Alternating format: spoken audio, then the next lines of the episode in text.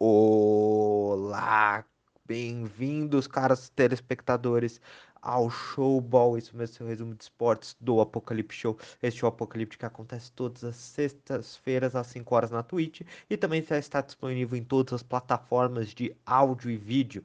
Então, aonde você quiser assistir, vai lá assistir o resumo semanal de notícias que nós fazemos todas as semanas. E Hoje, né, no Showball, vamos conversar sobre as Olimpíadas, isso mesmo, o melhor retrospecto do Brasil aconteceu de fato. Nós tínhamos falando que era um prognóstico que poderia acontecer, mas ele se concretizou até que enfim. Essa semana eu vou conversar sobre isso. Porém, junto com a comemoração, tivemos uma polêmica da seleção masculina de futebol na hora da sua premiação do ouro do bi olímpico, né? Do ouro olímpico que eles ganharam e também o, o, que esperar de Paris 2024, novas modalidades e possíveis talentos para ficarmos de olho. Então, me chamo João Pedro e este é o Showball, produzido todas as segundas-feiras para vocês e disponível, e disponível na sua plataforma de áudio favorita. Então, sejam muito bem-vindos e logo depois da vinheta começamos essa resenha.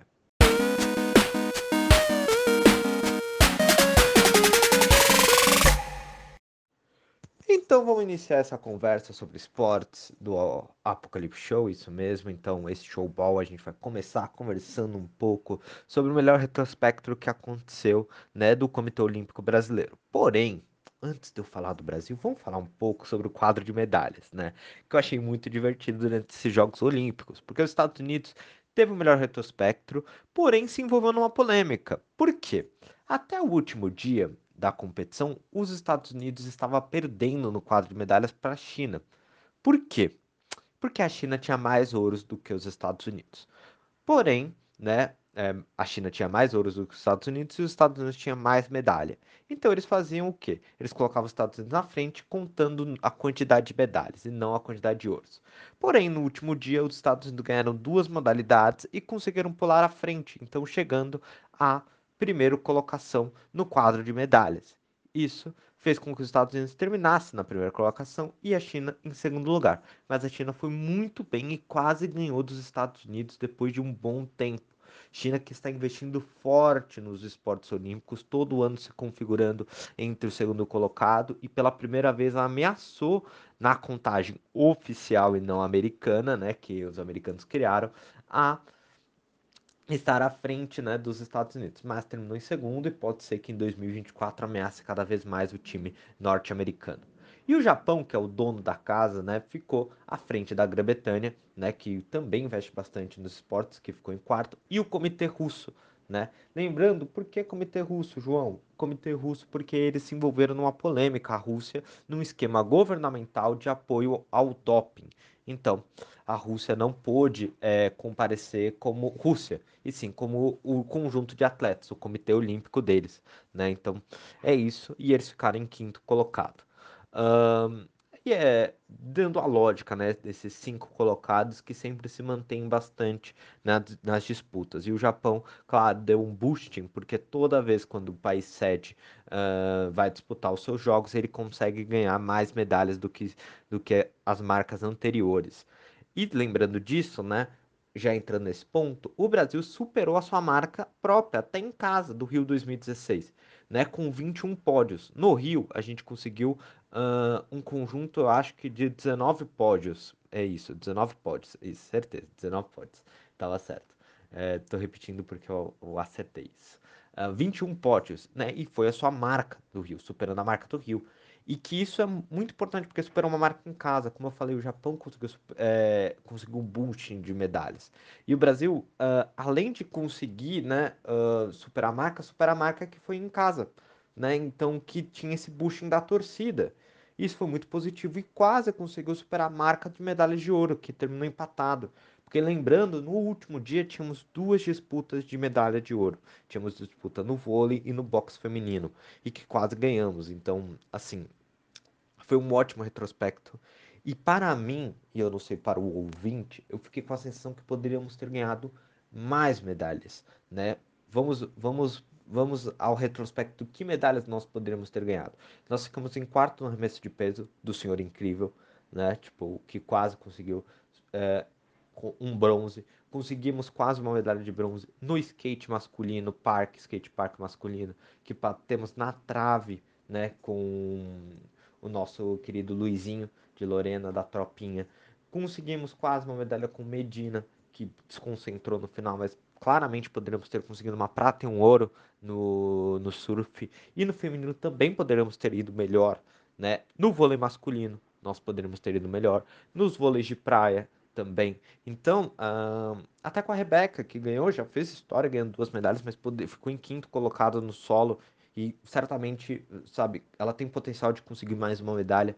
O Isaquias também, junto com o seu parceiro na canoagem uh, de duplas, eu peço perdão ao parceiro do Isaquias, que eu não lembro o nome, uh, também quase conseguiram medalhas. Então, assim, a gente teve um retrospecto que poderia ser melhor. Isso é bom, né? Porque isso pode mostra que nós temos muito mais margem para crescer com investimento, com uma boa estrutura e com o amparo que os atletas merecem. E eu acho que essas Olimpíadas, eu espero muito que a gente tenha criado essa consciência da importância do investimento ao esporte a longo prazo, que consigamos uh, ter melhores retrospectos, que nós já vamos conversar logo, né, quando formos conversar sobre Paris, sobre esse assunto. Mas antes de eu entrar em Paris, eu quero conversar sobre um assunto com vocês, que é o seguinte: uh, nem tudo foi flores no final, né? Por quê? Porque a seleção masculina de futebol, depois de ganhar o biolímpico, né, nós tínhamos é, se vocês não lembram, antigamente nós tínhamos um trauma muito grande no Brasil por nunca ter ganhado uma medalha olímpica no futebol masculino, que é a nossa maior modalidade. Tínhamos ganhado no futebol masculino todas as competições, menos as Olimpíadas e o ouro olímpico. E foi feito um grande esforço nas últimas Olimpíadas para conseguir coroar essa medalha de ouro que conseguimos na, no Rio 2016 com Neymar e companhia, né? Que até o Neymar queria disputar as Olimpíadas e foi lá disputar as Olimpíadas e não a Copa América na época né? E aí, né, conseguimos vencer, né, tipo, um bi agora, né? Foi duas seguidas, um bi olímpico. Porém, né, de vez de estarmos comemorando esse bi olímpico, fomos entramos numa polêmica. Se você não estava aqui, estava em Marte, né, e não viu essa premiação, uh, os jogadores, quando foram receber a medalha de ouro, optaram né, por uh, não usar de maneira completa o uniforme das cerimônias conforme uh, o COB, né, o Comitê Olímpico Brasileiro, tinha combinado junto com o seu fornecedor de materiais, que era a PIC, né, da China.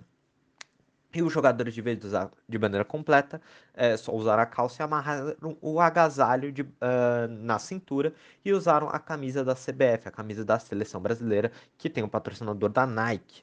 Por isso, né, se envolvemos numa polêmica. Por quê? Porque estava num acordo fechado do COB junto com a PIC a utilização desse material olímpico e agora a PIC processará o COB por isso. Né? E isso gerou um conjunto de críticas uh, por parte desde o medalhista olímpico, né, Bruno Fratos, né, medalha de, é, de bronze na natação, o, o Kobe também, né, que também fez duras críticas, que vai receber o processo, né, e o Galvão Bueno, durante a cerimônia de encerramento, falou lamentável essa situação. E isso é muito importante discutir, né? Que parece que foi uma pressão muito mais de cima da CBF, né, aos jogadores. A gente ainda não sabe quem foram os responsáveis. É, se foram os jogadores em comum acordo, se foi a CBF é, solicitando, ainda não se sabe que precisa se averiguar isso corretamente. Mas é importante o que? A gente ressaltar porque, né, uh, esse processo pode ser muito prejudicial para o Brasil.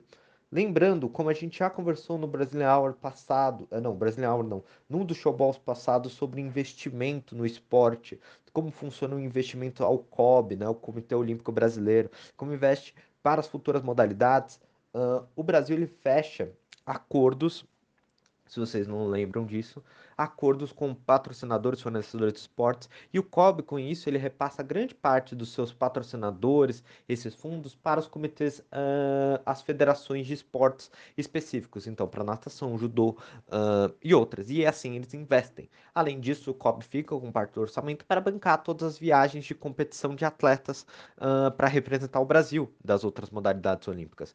Então, entendam isso né? Quando o Brasil recebe um processo, talvez isso prejudique o investimento em outros esportes. Além disso, a imagem do COB e da seleção olímpica, né, o Comitê Olímpico Brasileiro, fica prejudicada para fechar futuros acordos. Porque se uma modalidade não quiser, como o futebol, né, tipo, isso pode gerar consequências para a gente fechar acordos importantes né, para uh, conseguir mais recursos para o investimento olímpico. Então, este é o problema da crítica. E quando os jogadores brasileiros não e a CBF não optam por usar né, a PIC, ele gera uma ruptura e coloca o futebol masculino fora, né, tipo, de, dessas fora de sentir parte do Comitê Olímpico, né? E ele já tem investimento, né? Então, às vezes o futebol não precisava ter tomado essa briga meio meio incoerente, né? Então, apesar de tudo, né, uh, que era para ser um momento de comemoração, e ainda é um momento de comemoração da nossa campanha olímpica, uh, esse final gera uma polêmica que talvez seja desnecessária, quanto era para a gente estar pensando nas próximas Olimpíadas, pensando num bom retrospecto e o Brasil podendo fechar novos acordos com materiais esportivos e parceiros, talvez essa polêmica cause é, prejudique, é, prejudique um futuro investimento ou até é, fechar parcerias. Vamos torcer para tudo correr bem e que, tipo assim, quem foi responsável tome as responsabilidades até e assuma. Né? Vamos ver que como isso vai terminar. Eu não gosto de colocar a culpa nos jogadores uh, nessa situação, porque se foi algo pedido, né? Se, se, a, se né, ainda precisa ser investigado. Caso for a CBF, como que o jogador vai questionar a CBF? Né? E aí ele pensar, tipo, pô, Se eu questionar a CBF, talvez eu não seja convocado para uma futura seleção principal, me prejudicar minha carreira dentro da seleção brasileira. Eles são jogadores que querem representar o seu país, então eu não gosto de colocar a culpa. E nem pode ser, vai que tem um jogador que não queria fazer isso, pá, mas aí ele vai contra todo o grupo. Então percebam-se isso, tá? Não gosto de colocar a culpa apenas nos jogadores, porque pode ser uma circunstância maior do que apenas um, esse aspecto, tá bom? E lembrando, só para reforçar para vocês e trazerem pontos de interesse, essa polêmica não é apenas da seleção brasileira. Já tivemos outras polêmicas em relação ao uniforme, na utilização do uniforme. Inclusive, na uh, Olimpíadas de Barcelona, onde o, o Dream Team do basquete dos Estados Unidos foi jogar, Michael Jordan se recusou a aparecer com o símbolo da Reebok, que era a patrocinadora do uniforme né, do Comitê Olímpico Americano, né, onde todos os atletas na cerimônia tinham que utilizar né? E ele era fechado com a Nike, que representava a Nike. E aí ele colocou uma bandeira dos Estados Unidos em cima da, do símbolo da Reebok, na frente e atrás. Então, essa polêmica tá há muito tempo atrás, gente. E não vai ser de hoje, sempre vai existir, tá bom? Uh, e agora, vamos para o último momento aqui, que é as Olimpíadas de 2024. Porque, como a Globo falou, as Olimpíadas estão logo ali. E realmente, dessa vez, elas estão logo ali. Aqui, três anos, já teremos uma nova Olimpíadas e vai ser em Paris. Bom, agora entrando nas Olimpíadas de 2024, que acontecerão em Paris, né, na capital da França. Uh, essas Olimpíadas, além de ter muito croissant, muito champanhe, muito vinho. Não, tô brincando, é só uma piada pra gente manter um pouco mais essa leveza desse uh, showball. Uh, essas Olimpíadas terão novas modalidades, né? Além de manter as modalidades novas que foram um sucesso para o Brasil, e isso é muito importante, né? A gente ainda vai ter uh, o skate, o surf, e, e por que eu falo isso para vocês? Porque né, o skate e o surf foram duas, duas modalidades que deram quatro medalhas para o Brasil.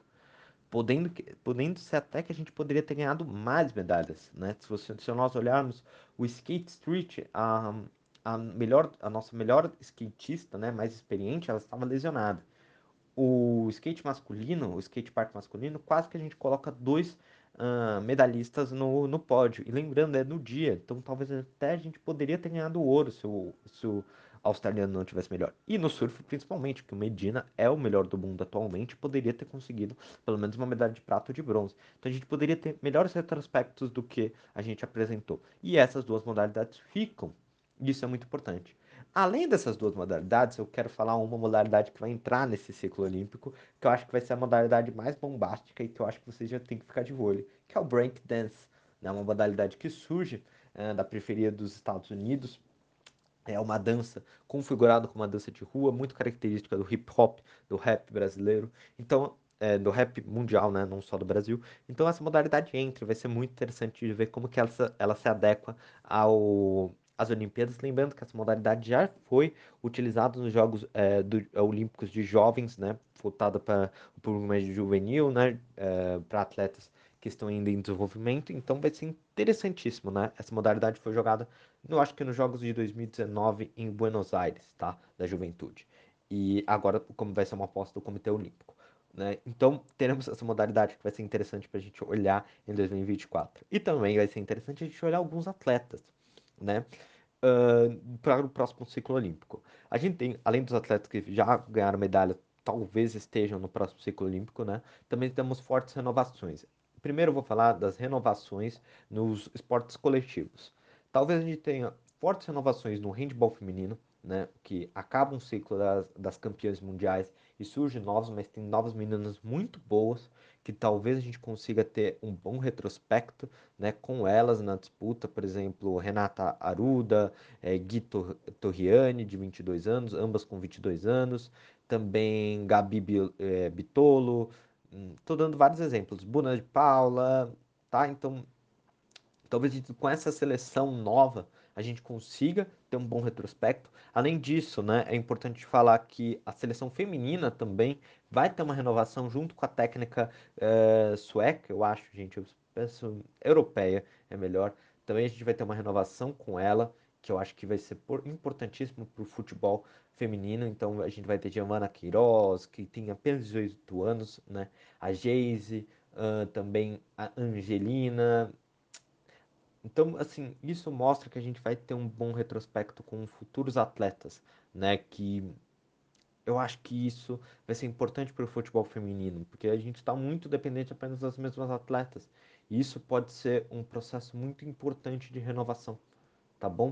Uh, agora, só lembrando, gente, a nossa técnica né, do futebol feminino, a Pia é, Sanderrej, não sei falar, a Pia né? A nossa técnica PIA europeia, não sei aonde ela vem, mas ela vai ter um ciclo novo para a gente fazer isso. E além disso, o time de vôlei feminino também vai, ter um, vai continuar na sua renovação. Uh, esse time de vôlei que conseguiu prata, gente, uh, é um time que estava em renovação e que pode também gerar, num próximo ciclo olímpico, até uma medalha de ouro pra gente. Então, vamos torcer muito. E lembrando, a seleção masculina de vôlei também passará por uma renovação agora, né? Já que alguns deles falaram que não vai, vão continuar como o Wallace também já falou que era o fim do ciclo dele na seleção. Fora isso, gente, também outros atletas para a gente ficar de olho. Uh, no box, agora entrando nas modalidades mais individuais. No box, que já deu muitas medalhas para a gente, a gente tem um Kenon Marlick de 21 anos, o Abner Teixeira, que foi bronze nessas Olimpíadas também, uh, vai ter 20, tem 24 anos, então vai conseguir chegar novinho né, para a disputa do boxe. Lembrando, o boxe foi a, o, a, nossa categoria que mais deu medalhas para gente né, nesse, nesses Jogos Olímpicos e eu espero que continue sendo uma tradição nossa, tá bom? Já no atletismo a gente tem também muitos atletas, né? O Daniel Nascimento que passou mal, mas ainda tem 23 anos, ainda está com muita experiência, né? O Alexandro Melo, de 25 anos, no atletismo. É, eu estou falando vários nomes para vocês, mas é para vocês terem uma noção nós temos uma geração que pode chegar com muita bagagem e são jovens. Então, assim, é um retrospecto muito bom para o Brasil e que eu espero que a gente consiga, né? Temos atletas também na ginástica rítmica, Beatriz Linhares, Duda Aracaki. Então, perceba-se isso. Se as Olimpíadas agora foram boas, a gente tem que continuar na esperança e torcendo muito e acompanhando esse ciclo olímpico para a gente ter cada vez mais atletas. Cada vez mais atletas conseguindo medalhas nas nossas, nas nossos esportes tradicionais, que vem garantindo sempre medalhas. Como o judô, a Larissa Pimenta, de 22 anos, a Gabriela Shibana, de 27 anos também. Uh, na natação, a gente tem, sabe, Murilo Sartori, apenas com 19 anos, o Breno Corrêa, com 22 anos, né? Então, isso que eu quero falar com vocês. Apesar de termos, né, e eu já estou repetindo isso, um, apesar de um ciclo olímpico muito bom no Japão, eu tenho plenas esperanças que Tóquio foi um, um momento de mudança no esporte brasileiro e um momento de mudança no investimento no esporte olímpico. Nós temos um potencial enorme como país para termos outras Olimpíadas incríveis, outros recordes incríveis é, que Tóquio seja apenas um momento de história e que logo em 2024 possamos falar que a marca a ser batida é da França 2024 e não de Tóquio 2020, né? E que depois Los Angeles nós consigamos bater a marca de, da, da França 2024 e que o Brasil cada vez mais com o seu povo, com o seu talento, consiga estar disputando aquele top 5 que eu falei para vocês, porque potencial a gente tem. Agora a gente só precisa aprimorar a gestão e nos unirmos para um esporte, né, cada vez mais grandioso como nós merecemos. Esse foi o Showball e terminamos amanhã. Então eu volto com o Brasilia Hour com vocês, que nós vamos comentar sobre tudo sobre política. Então espero que vocês tenham gostado dessa resenha e até amanhã.